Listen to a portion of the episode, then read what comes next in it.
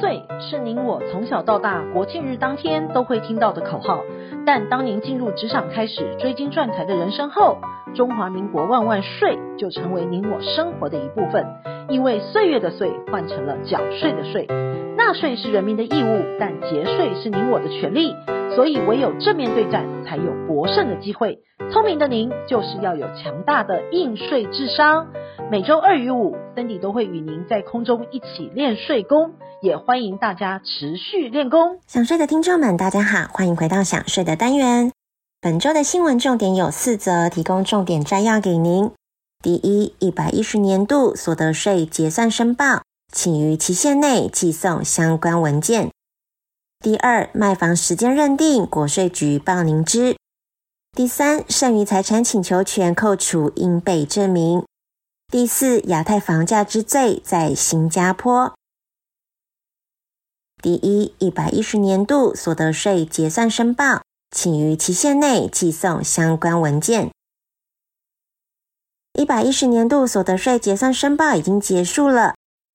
根据统计，已经完成的申报案件约是两百二十五万件。其交税额试算合计一百四十一件，网络申报案件四百八十一万件，两者合计六百二十二万件。若您有依法必须要检具相关证明文件及单据的资料，可以利用报税系统上传档案的资料。若未能上传电子档案者，请在今年六月十二号之前，将纸本的附件以挂号的方式，或者是轻送至任意国税局所属分局。稽征所或服务处代收。第二，卖房时间认定，国税局报您知。依据营利事业所得税查核准则的规定，营利事业出售不动产，其所得归属年度的认定，应以所得权移转登记日期为准，但所有权未移转登记给买受人以前，应以实际交付日期为准。两者皆无从考察者，稽征机关因其买卖契约或是查得资料来认定。但若营利事业出售无法办理建物所有权移转登记的房屋、预售屋，或者是及其作乐的基地，则依房地合一课征所得税申报作业要点第三点的规定，以订定买卖契约日所属年度为所得申报年度。若仅出售房屋使用权，则以全日移转日所属年度为所得申报的年度。第三，剩余财产请求权扣除应被证明。遗产税中有关配偶剩余财产差额分配请求权，是依照民法第一零三零条之一的规定，夫妻法定财产制关系消灭时，夫或是妻现存之婚后财产。扣除婚姻关系存续所负债后，如有剩余，其双方剩余财产之差额应平均分配；但继承或其他无偿取得之财产或慰问金，则不列入分配。因此，夫妻之一方死亡，生存之他方请求的财产差额平均分配，该平均分配之数额，依照遗产税法的规定，于核课死亡之一方遗产税时，可自遗产总额当中扣除。若您的财产是属于土地、房屋的，证明文件呢，需要载有原始取得的原因，像是买卖、赠与、继承，以及发生日期之土地建物登记成本或登记簿。未能保存登记建物，则由地方税务机关出具取得原因及发生日期的证明。若财产是存款，需要证明存折银本或是存折余额的证明书。若财产是投资，像是上市、上柜或新柜公司的股票，则需要集保证券存折银本或者是股数余额证明。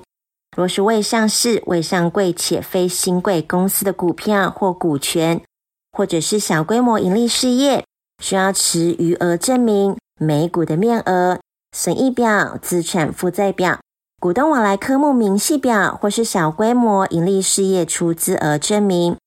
若投资是属于基金的，则需要基金单位及净额等证明。若财产是属于保单价值，则需要存没双方之所有腰保书、保单价值准备金的证明文件。以上的说明呢，是由国税局特别整理的，提供给民众做参考。也要呼吁纳税义务人尽可能于申报前办妥各项的证明文件，可以缩短稽征机关查证的时程，以后续办理继承过户的事宜。第四，亚太房产之最在新加坡。新加坡的私人住宅价格连年上涨，二零二二年已经超过香港，成为亚太地区房价最高的城市。平均中阶价位的房价为一百二十万美金，折合台币约是三千六百八十七万，超过香港的一百一十六万美元，折合台币约是三千五百六十四万，成为亚太地区私有住宅最贵的城市。而新加坡的私有住宅租金也同样是亚太之最，每月房租平均两千六百块美元，远高于雪梨、墨尔本和香港等城市。但若以每平方公尺为基准来计算，香港的私有住宅价格仍是亚太最贵，每单位要价一万九千七百六十八美元，比新加坡、深圳和北京的中位数价格高出整整一倍。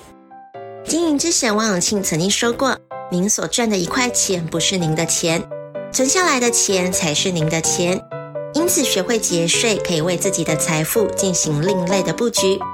想要知道更多节税的妙方吗？听享税 Podcast，并追踪卓越的粉丝专业，让您在潜移默化之间学习税务的知识。如果您有省税妙招或是法律上的问题，都欢迎您留言告诉我们，